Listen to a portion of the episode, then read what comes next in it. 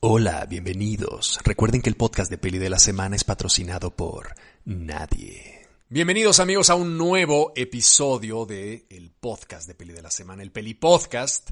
Y el episodio del día de hoy es un episodio eh, especial porque el día de hoy se celebra una de las eh, efemérides más importantes de la humanidad, que es el Día del Orgullo Heterosexual con el Super Bowl. Y pensando un poquito en lo que podía ser, porque a mí me caga el Super Bowl, no, es que me cague, pero más bien simplemente no lo entiendo. Eh, nunca fui un, un, ser humano de deportes, salvo porque jugaba básquetbol y estaba en la selección de básquetbol de mi escuela, porque soy eh, bastante alto y de alguna manera me conecté ahí con, con el básquet y me gustaba y lo disfrutaba, pero realmente nunca veo deportes. Este, alguna vez en el Mundial veo los partidos de México porque el patriotismo es una enfermedad que es difícil de curar, pero este, suelo no verlos. Y si hay un deporte que nunca veo, ese es el fútbol americano. Creo que he visto más béisbol que fútbol americano y eso que no he visto un carajo de béisbol. Eh, y lo que entonces el día de hoy, el día de hoy se me ocurrió que lo que podía hacer para para celebrar este día de lo que implican los clichés de la masculinidad es hablar de las películas que forjaron mi concepción de lo que es ser un hombre. Entonces les voy a hablar de cuatro películas, cinco tal vez, que fueron las culpables de forjar durante mi primera etapa de vida, durante mi estancia en la primaria, eh, mi concepción de lo que era ser un hombre y que de alguna manera las disfruté y que de alguna manera me revelaron esos eh, entramados del disfrute heterosexual en las artes visuales como el cine. Estas películas que seguramente todo el mundo ha visto porque son realmente eh, producciones que este, fueron muy importantes en su momento y que generaron además un gran eh, grupo de seguidores, son películas que han formado a muchísimas personas en el disfrute del cine de acción, sobre todo porque si hay un género importante dentro del mundo heterosexual es el cine de acción, ¿no? O sea, los, los machos, el cine macho de Charles Bronson, el cine macho de precisamente Sylvester Stallone, que es con el que voy a arrancar. Eh, todo mundo, cuando... todas estas películas, y se los digo de una vez, todas estas películas son películas que yo vi en mi educación primaria. O sea, desde que tenía 6 años hasta que tuve 12 años. Estas películas, que además abre un debate interesante sobre el hecho de qué es lo que debe o no debe ver un niño cuando tiene entre 6 y 12 años de edad, este, para, para poder ser un humano funcional, que yo me imagino que ahora será mucho peor, porque educar a un niño ahora no es como educar a un niño cuando yo tenía 6 años de edad, en los 90, eh, y ahora es, una puta locura. Yo no sé cómo se hace eso, porque finalmente con los teléfonos y con el Netflix y con todo, no sé si hay candados de, eh, de, edad. No sé cómo puedes tú detener a un niño que tiene un puto teléfono en la mano de no ver cosas verdaderamente atroces. Pero en mi estancia en la primaria vi una serie de películas que no me queda todavía muy claro si debía haberlas visto o no pero que sin lugar a dudas me marcaron para siempre. La primera fue Rocky, que es una, es tal vez la película más inocente de todas estas que les voy a contar. Este, Rocky fue una película fundamental en mi etapa de primaria, una película que me emocionaba, una película puramente heterosexual, que es básicamente la fantasía del hombre trabajador que no tiene un centavo, tiene una mujer que lo quiere mucho, que es su pilar, este, sobre el que se erige toda esta lucha de clase y de, y de talento, que lo único que sabe hacer este hijo de puta es pegar, ¿no? Soltar golpes. Sylvester Stallone tiene una cara de golpeador que no puede con ella, o sea, realmente es una cara tan dura que lo único que puedes pensar que para lo que sirve un personaje así es para pegar. Pero contrario a lo que muchos piensan, Sylvester Stallone es un tipo muy interesante, que tiene una carrera muy brillante y que supo entender perfectamente lo que quería la industria del entretenimiento estadounidense. Y su primer passion project, porque había salido ya en varios, este, ¿cómo llamarlos? En varios eh, papeles menores, fue Rocky. Y Rocky que está escrita por Sylvester Stallone, protagonizada por Sylvester Stallone, fue nominada a 10 Óscares. A 10 Óscares. Ganó 3. Y ganó tres que son, pues, bueno, ganó edición, pero ganó mejor director y ganó mejor película. O sea, realmente eh, fue una película muy importante. Muy importante. Nominaron a Sylvester Stallone a mejor actor, a Talia Shire a mejor actriz, a, a Sylvester Stallone lo nominaron como mejor guion. Y sin embargo, es una, es una de las pocas películas, una de las películas que se lleva el Oscar a mejor película con menos este, Oscars ganados, ¿no? Porque solamente gana edición, director y mejor película.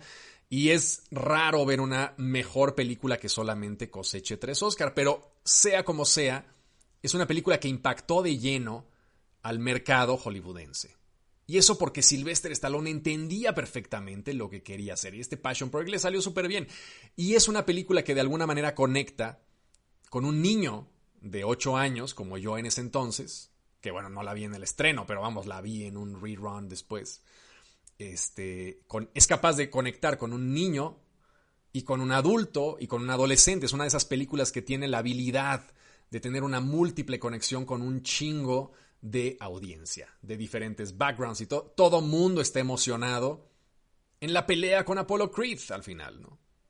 Una pelea que además, si no la han visto, spoiler, apaguen el maldito podcast, pero una pelea que pierde Rocky, ¿no? Que además es, un, es una cosa realmente increíble, es una grandísima película. A nivel cinematográfico, técnico, narrativo, es una gran película de acción. Una película de esas películas de redención que nos acordamos toda la vida, ¿no? Porque pierde, el héroe pierde, pero gana al final, ¿no? O sea, todo el mundo está de acuerdo en que hizo algo inusitado, ¿no? Y gana gana en los corazones de todos los que están viendo la pelea y pierde en la película. ¿no? Es una cosa verdaderamente formidable, uno de los grandes momentos de Hollywood, del entretenimiento hollywoodense, sin lugar a dudas. Y claro, era una película que era puramente heterosexual en, su construcción, no solamente del personaje protagónico, que es un fulano que eh, representa el epítome del macho que solamente sabe pegar, y que, y que lucha y que se aferra a sus sueños, pero que son sueños muy básicos. Sino que además presenta una personaje femenina que constituye todo lo que los humanos heterosexuales clásicos esperan de una mujer, que es este pilar, ¿no? Este pilar de eh, de sabiduría un poco como restrictiva, que es la que controla, que es un poco la que mueve las emociones del hombre, la que limita un poco, pero en buen sentido al hombre para que pueda perseguir sus sueños, como si el hombre fuera un animal y la mujer fuera la que lo controla, la que lo lleva poco a poco, ¿no? Es una cosa verdaderamente muy, una gran, gran película, que aún hoy sigo disfrutando muchísimo, En el cuarto lugar, porque les voy a hablar de cinco películas, en el cuarto lugar está una película que va por otro lado, porque además es una película que no sé yo qué tan eh, realmente no es una película masculina. Es una película que podríamos incluso marcar como una especie de hito femenino dentro del cine de Hollywood, que es Alien. Ahora, lo que tiene Alien es que nos presenta una de las primeras protagonistas femeninas del cine de acción moderno, entre comillas, digamos este, con una trama diseñada para el disfrute heterosexual. ¿Por qué? Porque esa película, digamos, se estrena en 1979 en un contexto en que el cine de terror era un cine de género popularmente diseñado para el disfrute heterosexual. Y esta película, a pesar de que nos presenta a Sigourney Weaver en este papel inolvidable de una mujer que es la última, la, final girl este, de esta película de terror, que no es otra cosa más que una película de una casa embrujada, que en lugar de una casa embrujada es realmente una nave espacial, pero tiene todos los códigos de las películas de casas embrujadas. Este, nos presenta una protagónica, una, una actriz protagónica súper potente, muy fuerte, pero si se dan cuenta, la mirada en la, que la luz en la que se presenta Sigourney Weaver es una luz completamente heterosexual. No por nada, el clímax de la película es precisamente Sigourney Weaver prácticamente en calzones, siendo perseguida por el alien, ¿no? Y aquí voy con esto, ¿no? Porque finalmente ¿Por qué me influye tanto esta película a nivel heterosexual? Porque es un momento de descubrimiento sexual de decir, no mames, qué buena está Sigourney Weaver en calzones y qué estoy viendo y por qué estoy sintiendo este boner este, mientras estoy viendo una mujer en calzones con los pezones parados, porque finalmente esa era, digamos, la, la escena climática de la película, ¿no? Sigourney Weaver estaba muy guapa en ese momento, o al menos yo de niño de primaria decía, no mames, este, ¿qué estoy viendo? Por favor, este, quiero más, ¿no? Y me acuerdo perfectamente porque además es un momento este, jodido, porque es un, es, un, es un descubrimiento sexual jodido, en mi caso al menos, porque eh, en ese momento mi abuela estaba muy enferma de cáncer. Y murió eventualmente porque tenía cáncer de páncreas y tal. Este, y yo era niño y en Canal 5 pasaban Alien, o pasaron más bien Alien en ese momento. Este, y yo estaba viendo Alien en casa de mi abuela, porque habíamos ido a visitarla, y estaba malísima, ya estaba en las últimas. Y estaba yo teniendo una epifanía sexual en el cuarto de al lado, viendo una película para adultos que no estaba yo supervisado ni nada, y la estaban pasando de alguna manera, no sé si en Canal 5, supongo yo que sí. Este, y la estaban pasando ahí y, yo estaba teniendo como esta epifanía tremenda mientras mi abuela estaba muriendo, una cosa muy intensa, ¿no? Y me acuerdo perfectamente, vamos, nada de qué, avergonzarse, ¿no? Realmente es algo que sucede y que, además me, genera un recuerdo eh, grato al respecto, porque es un recuerdo muy intenso. Este, pero en efecto, esa película, digamos, ese nivel de acción completamente masculino, porque es una película muy violenta, es una película muy... Y, digo masculino no porque estemos cayendo en el cliché de los, este, de los estereotipos de que las mujeres son delicadas y los hombres violentos y tal, sino que simplemente el esquema de disfrute de la película estaba pensado para un disfrute masculino. Entonces, si ustedes se fijan en la mirada en la que, con la que Ridley Scott representa a su protagonista femenina, es una mirada este, hasta cierto punto sexualizada para darle placer a los hombres que al mismo tiempo están asustados de que el alien va a llegar a comerse a esta mujer y están buscando que la heroína sobreviva y al mismo tiempo están diciendo no mames qué buena está Sigourney Weaver. En fin, vamos a pasar al, punto número 3, al punto número 3 de las cinco películas que forjaron este, mi concepción de lo que era ser heterosexual. La número 3 es una película que todos hemos visto 100 mil millones de veces, Terminator. Terminator. Arnold Schwarzenegger. El heterosexual como un robot, ¿no? O sea, la masculinidad ya vista desde un punto de vista de no solamente del disparo de acción, estilo o de la acción tremenda como Jean-Claude Van Damme este, o, o, Steven Seagal, sino realmente ya el protagonista es un maldito robot, ¿no? Y tú de alguna manera, yo me acuerdo fantasear con mis amigos en la primaria y jugábamos a, a, Robocop, a Terminator, que vamos, es una como un paso más allá de Robocop, porque realmente Terminator es un puto robot, no tiene una conciencia ni nada. Y el héroe de la película, o quien tú querías ser, porque la número uno, la primera película de Terminator, si ustedes se acuerdan, Schwarzenegger es el malvado, ¿no? Es el, es el robot malo. En la 2 es el bueno porque viene a salvar a John Connor, que es este niño y tal. En la número 1, el, eh, Schwarzenegger viene a matar a la madre del que va a ser en el futuro el salvador de la humanidad, que es John Connor. Entonces, en la primera película, el malo era Schwarzenegger, pero todos los niños de la primaria queríamos ser Arnold Schwarzenegger. A lo mejor en parte porque en ese momento ya habíamos visto la 2 porque a mí me tocó verlas prácticamente seguidas. Eran películas muy violentas, este, pero de alguna manera sentías empatía con el robot. Y el, el, verdadero héroe era el Terminator, ¿no? O sea, tú querías tener una visión este, con estos foquitos rojos que te decían si una persona la medían y decían para dónde tenías que disparar. O sea, todos estos como superpoderes que no eran otra cosa más que el, hecho de que una maquinaria estuviera operando dentro de tu cabeza, nos parecían muy seductores de niños. Yo me acuerdo incontables juegos con mis amigos este, queriendo ser el chingado Arnold Schwarzenegger en Terminator. Y te acordabas de las escenas y, y, y también querías ser el Terminator malo que era el de la 2, que, era como este Terminator como de un metal como tipo mercurio que al mismo tiempo se podía solidificar en cuchillos y tal, y fantaseabas con tener una mano de cuchillo y cortarle la cabeza a quien te cayera mal. Ese tipo de violencia que se va como interiorizando dentro de los niños y que la ven un poco como con ligereza, de decir, oye, te voy a cortar las piernas si me sigues chingando y tal. Y que de alguna manera nos desconecta con el efecto real de la violencia, ¿no? Que es un poco el horror de que cuando tú le cortas una pierna a alguien dices, no seas mamón, güey, ¿qué, acabo de hacer, no? Entonces, este, de alguna manera, esa película fundamentó un poquito las bases de lo que fue la violencia en el cine de acción heterosexual, porque esas, esas películas también, como son películas de los 80, están precisamente diseñadas para el consumo de los hombres. El cine antes, hasta hace muy poco, realmente, hasta hace muy poco tomó en cuenta a las mujeres este, como, como un posible público fuera, digamos, de, las, de los evidentes eh, géneros como la comedia romántica o la comedia en general. Este, las películas de acción jamás pensaban en las mujeres, jamás, jamás.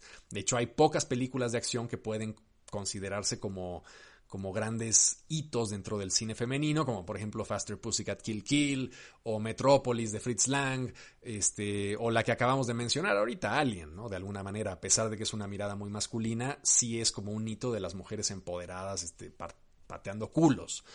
Pero jamás el cine se tomó la molestia, hasta hace muy poco, y aún ahora, ¿no? Las películas, o sea, ¿quién chingados va a ver Fast and the Furious?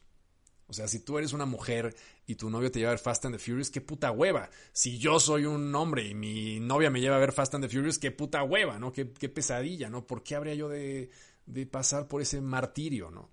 Este, pero hay, pero sí es un cine, aún ahora sigue habiendo un cine puramente heterosexual asociado a la, a la acción, ¿no? A la acción se siguen considerando poco a las mujeres. Y cuando salen, que son estos personajes como Wonder Woman o como las cazafantasmas mujeres, etc., no suele irles bien. No suele irles bien porque están picando piedra en un mercado puramente masculinizado, ¿no? O sea, es así, es así. O sea, eh, toda la vida nos han vendido la idea de que el cine de acción es para hombres y las comedias románticas son para las mujeres si tú haces una comedia romántica ahorita, que no la han hecho y sería a lo mejor interesante hacerla, con este rollo de las nuevas masculinidades y todo este rollo, seguramente fracasaría porque los hombres no se pararían a verla, ¿no? O sea, a lo mejor sería una cosa. Y, y, a las mujeres a lo mejor tampoco les interesaría mucho ver este panorama. Entonces, de alguna manera, los estereotipos se perpetúan precisamente porque funcionan. ¿no? Y por eso el cine de acción es tan masculino y sigue siendo tan masculino. A pesar de que, como lo que dije hoy en la mañana en el pinche Instagram, cuando hice el anuncio del podcast, este, lo que decía era, este, hoy es el día de la heterosexualidad, porque es el, el Super Bowl. Cabrón, habrá un chingo de gays a los que les guste ver el Super Bowl, pero en grandes números es un disfrute heterosexual, no lo podemos negar. Así como el Gay Parade, en grandes números, es un disfrute homosexual, a pesar de que hay güeyes que llevan a sus hijos al Gay Parade, y, este, y se divierten y son heterosexuales y lo que tú quieras. En fin, vamos al número 2. El número 2 es una película que es continuación de la número 1, pero fue mucho más importante para mí porque era mucho más violenta y cuando yo era niño quería este, a todas luces ser el que hubiera visto lo más violento posible, porque es una especie de competencia también muy masculina, de decir, no mames, yo el otro día vi esto, ah, yo el otro día vi me acuerdo perfectamente que en mi primaria había unas estampitas, porque yo soy antediluviano, ¿eh? o sea, yo no, yo no, mi primaria fue en los 90. Y entonces en, en, la primaria vendían afuera de la escuela, unos hijos de la gran puta, vendían estampitas de superhéroes que eran, venían como en un sobrecito, hagan de cuenta como las del Yu-Gi-Oh! y estas mamadas. Eran estampitas coleccionables de superhéroes, como, como estaban buenas, o sea, eran como hologramas, y, pero grandes, como coleccionables, las metías en tus micas y todo este rollo, como el Magic, por ejemplo. Y vendían también en ese mismo formato de estampas como de cartón, gruesas y tal, para coleccionar fotos pornográficas de las vaqueritas de Dallas. Bueno, evidentemente pornstars disfrazadas de vaqueritas de Dallas y de tal. Entonces, ese fue mi primer encuentro también con la sexualidad, ¿no? estampitas ver una vagina, yo la primera vez que vi una vagina fue en unas estampitas que vendían afuera de mi primaria y las comprábamos así de, sí, no mames, mamá, dame, dame, este, no me acuerdo cuánto costaban, pero dame, dame 10 pesos. En ese momento creo que eran los 10 mil, no, le habían, no, le habían, quitado los 3 ceros a la puta moneda porque tengo 150 años, pero no sé cuánto le pedí a mi madre para que me diera para comprar estampitas y me compraba dos sobres de superhéroes y uno pornográfico. Y entonces las guardaba por ahí y las veía y decía, no mames, ¿esto qué? Y, mi primer encuentro con eso fue a través de las estampitas. Ahora, el punto es que siempre había un reto de decir, oye, el otro día logré ver una película clasificación C. No sé si en toda América sea igual, pero al menos en México las clasificaciones eran, ya no sé ni siquiera si haya putas clasificaciones, como ya no veo eso, ya no sé si existan todavía. Pero había clasificación A, que era para toda la familia, B, que era para adolescentes, y C, que era para gente, eh, pues adultos, mayores de 18 años. Entonces, ver una película clasificación C te daba como street cred en tu, en tu primaria, ¿no? Era como, wow, ese cabrón, el otro día había una película clasificación C y todos se acercaban y te preguntaban, ¿qué viste? No mames, ¿de qué ¿cómo era este pedo? Y ya le decías, no, pues es que... Y ese fue el efecto que ocurrió precisamente cuando yo vi Depredador. Depredador, esta grandísima película también de Arnold Schwarzenegger, que ha sido como uno de los grandes masculinizadores de la industria hollywoodense este, de todos los tiempos.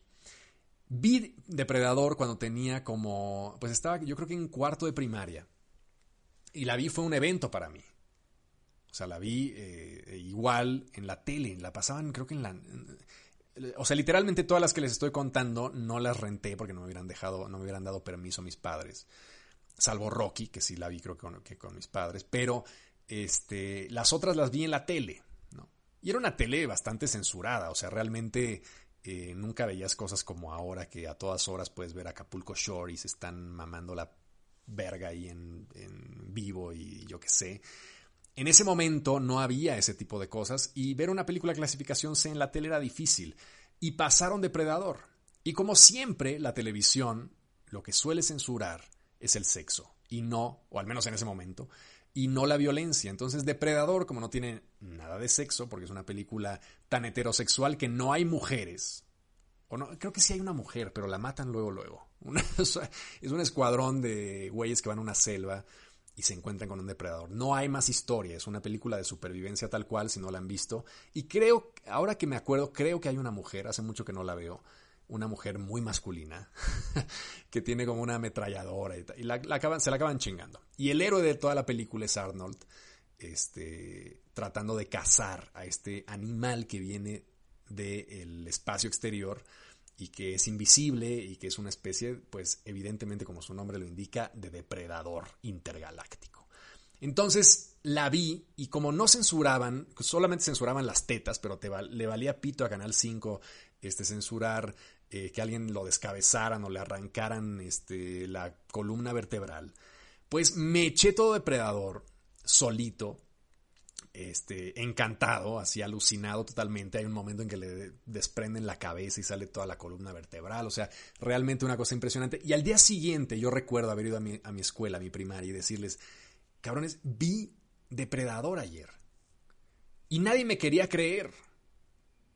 Nadie me quería, porque les decía, no mames, es que en la película, o sea, te juro, agarraba, el, agarraba, le quitaba la cabeza y tal. Y todo mundo fue un caso de que la realidad superaba la ficción. Y entonces todo mundo decía, no, güey, te lo estás inventando, no mames, ¿cómo, va, ¿cómo le va? ¿Cómo van a haber hecho? Esa película no creo que sea así, no sé qué. Y nadie me creyó. Nadie. Fue uno de, los momentos más frustrantes de mi puta vida, porque nadie me creía que había visto Depredador, este, porque era demasiada violencia para, para poder ser real.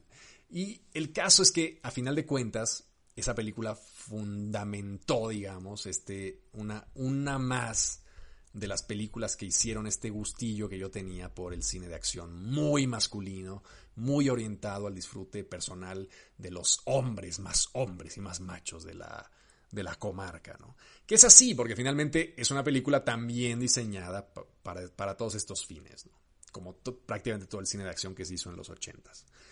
En fin, y pasemos ahora sí a La joya de la corona. La joya de la corona, que fue una película que me jodió la puta cabeza este, durante mucho tiempo, porque la vi, eso sí lo recuerdo perfectamente, perfectamente. La vi en sexto de primaria, a punto de salir de este, mi maravillosa primaria, que no les voy a decir cuál era, pero era una primaria muy masiva, en la que habían como dos mil y tantos niños en esa puta primaria. De primero a sexto de primaria había como dos mil y tantos niños, los grupos eran de 50 alumnos, había un chinguero de gente. O sea, la antítesis de la educación personalizada, esa la viví yo en mi primaria. Y vi un día, lo recuerdo perfectamente, mi padre, que fue un poco el culpable de que yo me metiera, este, que yo le agarrara el gusto, digamos, al cine, porque me presentó a Fellini, me presentó a, a Pasolini, me presentó a, a precisamente este fulano del que les voy a hablar ahora, que fue mi primera película realmente fundacional, eh, cinéfila, heterosexual además, ¿no? que fue El Topo. Y yo me acuerdo que mi padre vio en el periódico que la Cineteca Nacional iba a, hacer, iba a pasar El Topo. Estaban haciendo creo que un ciclo de Jodorowsky, que además en ese momento una película de Jodorowsky era imposible de conseguir. Mi padre llevaba siglos, porque era muy fan de Jodorowsky, buscando las películas, ¿no? Sobre todo las películas, este, las tres grandes, Fando y Liz, La Montaña Sagrada, El Topo y Santa Sangre, que son cuatro en realidad. Entonces, este, eh, fuimos a la cineteca y mi padre había visto la película hacía un putero de tiempo. Y se acordaba en su mente, se acordaba nada más de la primera parte, que es una parte muy chingona, en la que hay, es, es la historia de un, es un western, digamos, metafísico, en el que un hombre va buscando a los cuatro, creo que son cuatro o cinco maestros, ya no me acuerdo, del revólver y lo que él quiere es ser el mejor. Y entonces va buscando a cada uno de estos maestros y matándolos. Es una película de acción formidable. O sea, esa primera parte es una cosa verdaderamente alucinante. Es una grandísima película. Jodorowsky, a pesar de que cuando se hizo Twitter y cuando se hizo Facebook se volvió una especie como de mago este, de los aforismos medio venido a menos, fue un grandísimo director. Y un director fundamental del cine mexicano. Crucial. Entonces mi padre, en esa ilusión de revivir por un lado el visionado del topo, eh, lo vi en el, en el, periódico salía, en el periódico salía la cartelera de la cineteca y dice, no mames, van a pasar el topo. Y decía, pero es clasificación C, porque venía en el periódico. Y me dijo, pero no, no, pero es que no, es para tanto, vamos. Y me contrabandeó dentro de la sala. O sea, literalmente, y no, no es broma, lo recuerdo perfectamente, me dijo, fue a la sala, compró los boletos, más bien fue a la, a la cineteca, compró los boletos. Y yo me acuerdo estar entrando en una marabunta de gente, sin el menor puto control, pasando por la puerta y mi padre como dando los dos boletos y, y, haciéndome como por atrás, así como, que no te vean, que no te vean. Sí, sí, vengo aquí con no sé quién, sí, sí, pase, pase, pase. Total que me logré meter. Tenía yo, vamos, sexto de primaria, este, pues tenía 11, 12 años a ver, 7, 8, Sí, pues como, como 12 años, más o menos. Este, y ya entré y todo el rollo, nos sentamos ahí. Yo nunca había ido a la cineteca. Fue la primera vez que fui a la cineteca. Y vamos, fue una experiencia fundamental para mí. Porque era una película muy violenta. El principio era, realmente es una película muy violenta. Hay mancos, este, hay una, este, una masacre ahí tremenda con unos frailes este, el, proceso, digamos, filosófico para llegar a los maestros y para recorrer todo el desierto es una belleza, es una película muy bella, este, en la que Jodorowsky, que además como es un, como es un macho, o era un macho de primer nivel, Jodorowsky, este, era escrita, producida, dirigida y protagonizada por él, ¿no? O sea, era su pene ahí, era una película de penes. Este, y él era el mayor de los penes. Y entonces ese pene iba dando vueltas por el desierto tratando de matar a los otros penes, que eran los penes más chingones. Y iban en espiral, me acuerdo perfectamente, ¿no? Porque Marca decía, si queremos recorrer todo el desierto tenemos que hacerlo en espiral. Y yo que tenía como 12 años así de, no mames, esto qué pedo, qué chingón. Y entonces, al final, hay un punto de quiebra en la película.